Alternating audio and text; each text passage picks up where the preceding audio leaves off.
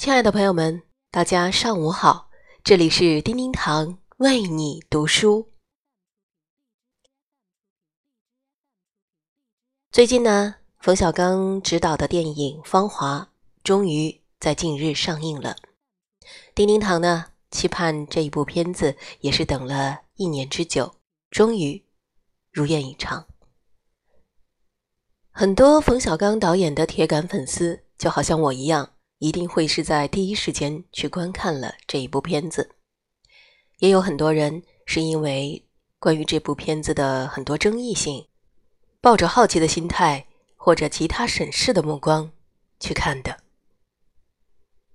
于是乎，接踵而来的便是大大小小的媒体、各式各样的朋友圈的推文，对这部片子的各个方面的点评、舆论。有好的，有坏的，有善的，有不善的。突然之间，《芳华》成了这个星期的热点，有很大一部分的关注点聚焦在“善良”这个词上，特别是对刘峰这个人物角色的善良以及老好人的形象大加赞赏。而也有一部分人说，善良早在这个社会失去了本位。再谈善良，似乎有一点虚假的成分在里面。更有人说，在这个片子里面，把人分成了三六九等。这个话倒也没错，确实，看完这部片子的所有人都在说，有背景的越活越好，没背景的越活越惨。说了这么多，其实都不是丁丁堂本人的观点，因为我觉得这些都不是主题，也不是冯导演想要反映的中心思想。冯导实际上想的只是把那个年代的一些事情，用叙述的方式告诉大家而已。这个是属于他们的青春，他们的年代，他们的芳华。我们每个人呢，实际上都没有资格去评判他人的青春。因为对于他们来说，那都是他们不可磨灭的人生笔记。如果要问我，在这个影片中记忆最深刻的是什么？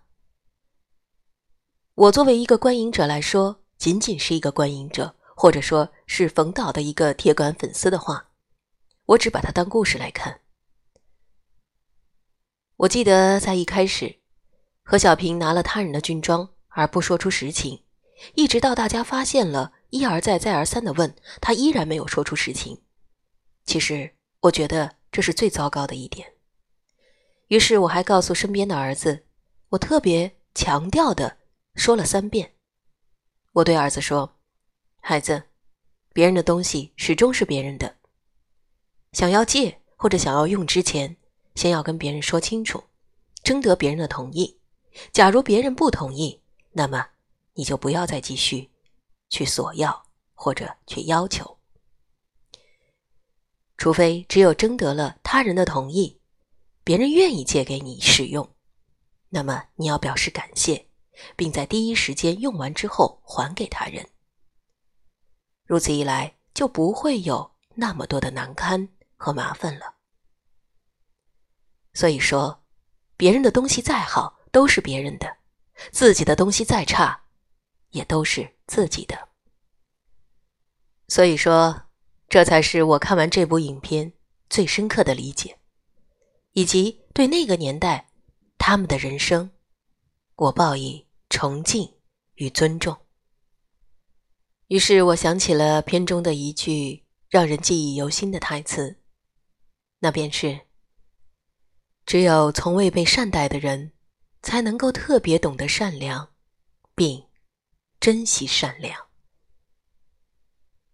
正如此句话说的一样，在这两天，我看了很多很多公众号的原创推文，各式各样的舆论之后，我觉得只有我的朋友那时微芒创作的这一篇关于芳华的原创作品，更能够切合时宜、切合要点、切合冯导的内心，道出真实的芳华。所以，我特别想在今天跟所有的朋友们来分享我朋友的这一篇不一样的芳华。让我们尊重别人的青春，善待他人的善良，珍惜你我的芳华。